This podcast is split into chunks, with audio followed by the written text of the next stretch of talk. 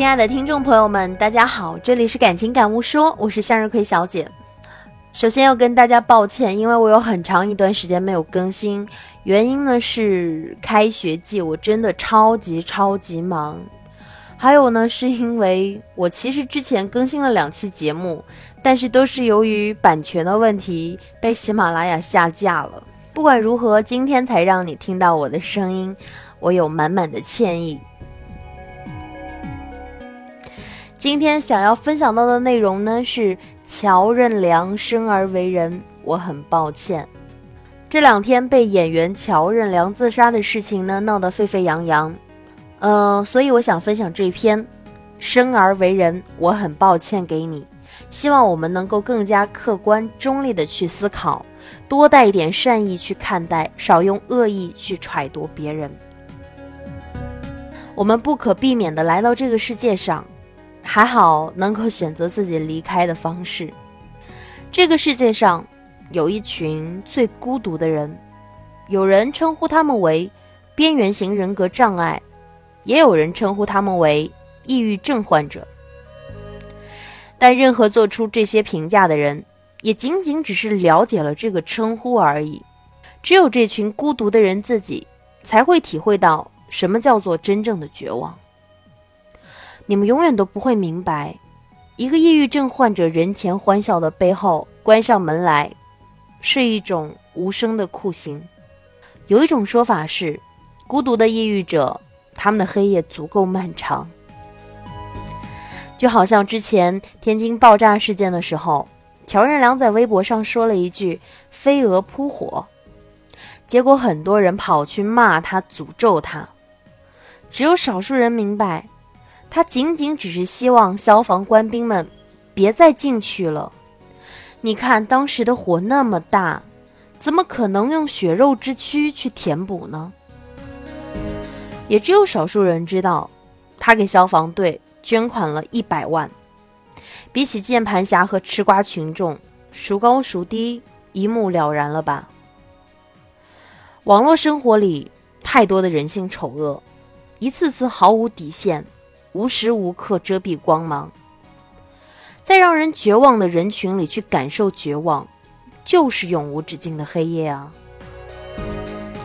你知道吗？抑郁到骨子里的人，最终都会选择自己去结束这段人生旅程。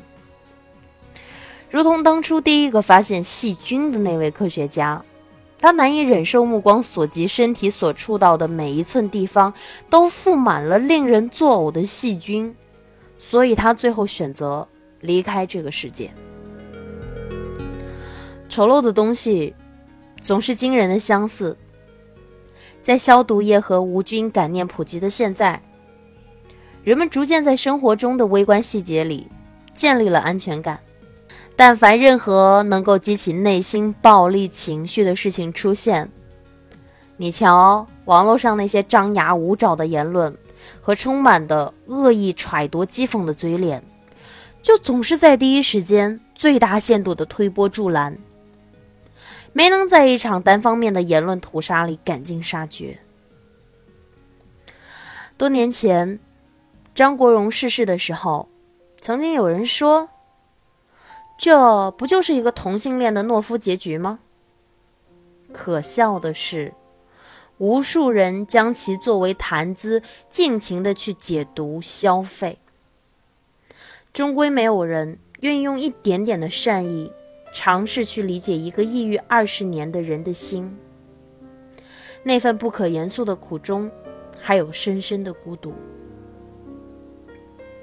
当人们去探讨一个又一个他人的生死旦夕祸福的时候，无数的阴谋论总会在猜忌声里恣意的生长，散播挑逗情绪的毒种，就像罪恶之都里的夜幕，永远都充满了狰狞。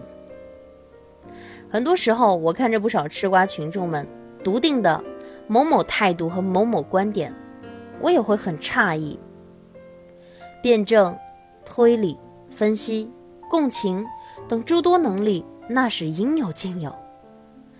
既然你们都这么能耐了，或者说你们都那么聪明，为何就不能多留一点点宽容和善意呢？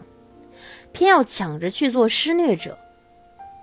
是啊，我们没有办法去阻止悲剧的发生和罪恶的蔓延。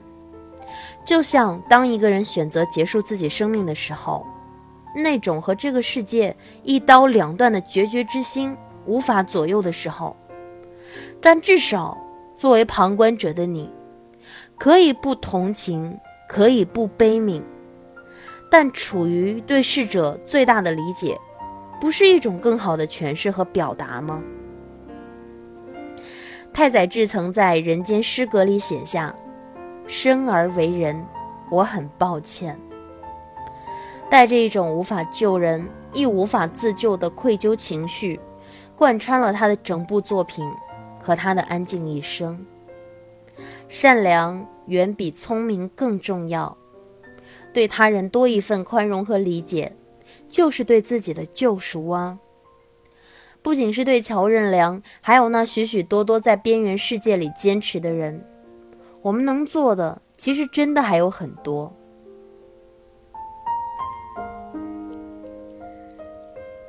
最后，希望你带着善良的眼睛去看待这个美好的世界。各位亲爱的们，晚安。